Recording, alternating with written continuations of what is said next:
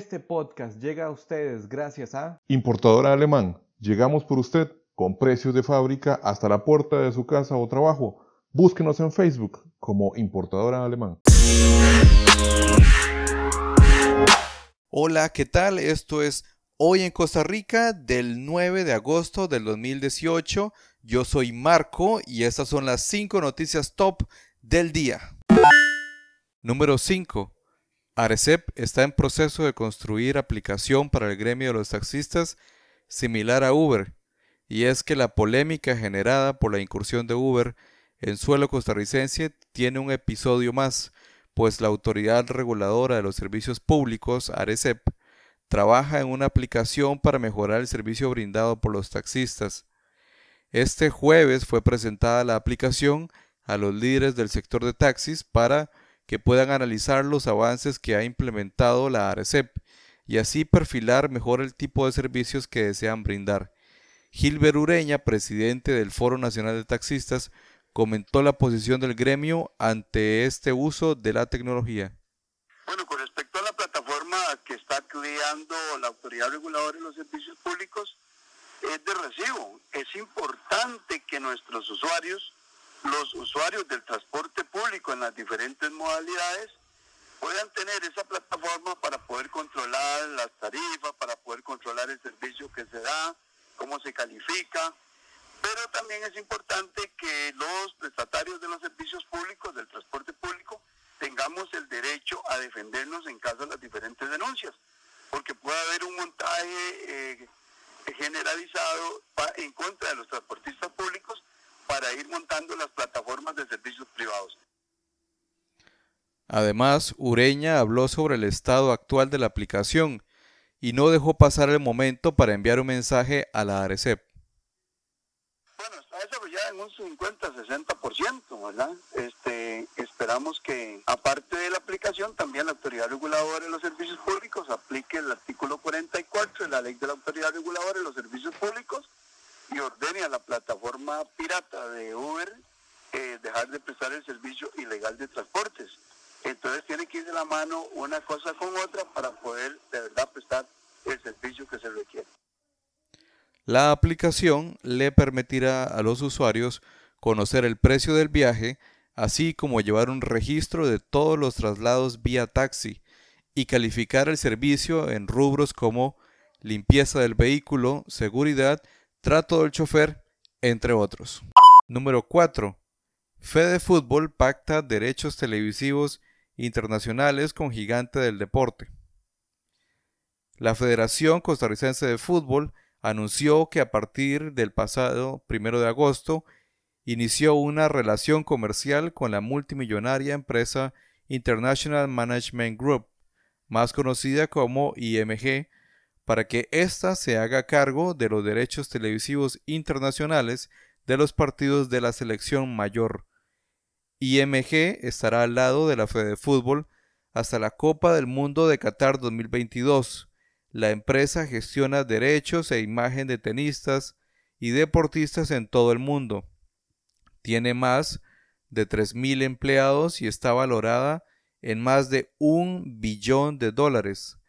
La empresa tiene participación en diferentes ámbitos como la organización de eventos de entretenimiento, medios de comunicación, moda, modelos, licencias para distintas marcas y la organización del famoso concurso Miss Universo. Anteriormente los derechos televisivos internacionales los tenía la empresa Imagine Us, conocida en el pasado como Media World, y quien fue señalada por ser parte de una ola de sobornos en medio del FIFA Gate. De hecho, la Fede Fútbol recibirá una retribución económica de 600 mil dólares, unos 310 millones de colones, de parte de la compañía Imagine Us como consecuencia de un fraude de esta empresa hacia la organización costarricense y otros entes de CONCACAF. Número 3. Increíble pero cierto. Asaltan a su jefe policial en San José y le roban sus pertenencias. Los delincuentes ya no le temen a nada. La madrugada de este jueves, se registró el asalto al subjefe de Fuerza Pública de la Unión mientras caminaba por San José. De acuerdo con el reporte policial, el hecho ocurrió a la 1 y 25 de la madrugada en la avenida 4, calles 6 y 8, cuando el comandante de apellidos Martínez Gómez caminaba por el lugar y varios sujetos lo interceptaron, le realizaron un candado chino y le sustrajeron sus pertenencias. Entre lo robado figura el bolso con el uniforme policial, un celular, la billetera con, documentos y 90 mil colones en efectivo. Martínez fue trasladado por oficiales de San José hacia el organismo de investigación judicial para que realizara la respectiva denuncia. Número 2. La Sala Cuarta aprueba matrimonio igualitario y da 18 meses a diputados para regularlo. La Sala Cuarta declaró con lugar el matrimonio entre parejas del mismo sexo y les dio a los diputados 18 meses para aprobar una ley que lo regule. En caso de que transcurra ese lapso y la Asamblea Legislativa no cumpla con lo encomendado, el matrimonio igualitario entrará a regir en el país de manera inmediata. Así lo decidieron por mayoría los magistrados este miércoles, en una sesión que tardó más de 14 horas, convirtiéndose así en la más extensa de la Sala Cuarta en los últimos 29 años. El magistrado Fernando Castillo explicó la sentencia. En palabras claras, lo que está diciendo la Sala Constitucional es que el Parlamento tiene un plazo de 18 meses para regular el matrimonio igualitario o asumir determinada figura eh, por un periodo transitorio. Eso es lo que está diciendo el voto de mayoría. Y, perdón, y deja vigente por un plazo de 18 meses la norma impugnada. Es una sentencia con efectos futuros. O sea, es una sentencia donde se establece una inconstitucionalidad, pero para evitar graves dislocaciones se mantiene 18 meses la vigencia del artículo 14, inciso 6. En una sentencia aparte, los magistrados también declararon con lugar una acción de inconstitucionalidad para que se reconozcan en el país las uniones de hecho entre las parejas del mismo sexo. Eso sí, esta figura también deberá ser regulada a través de una ley que tendrán que aprobar los diputados.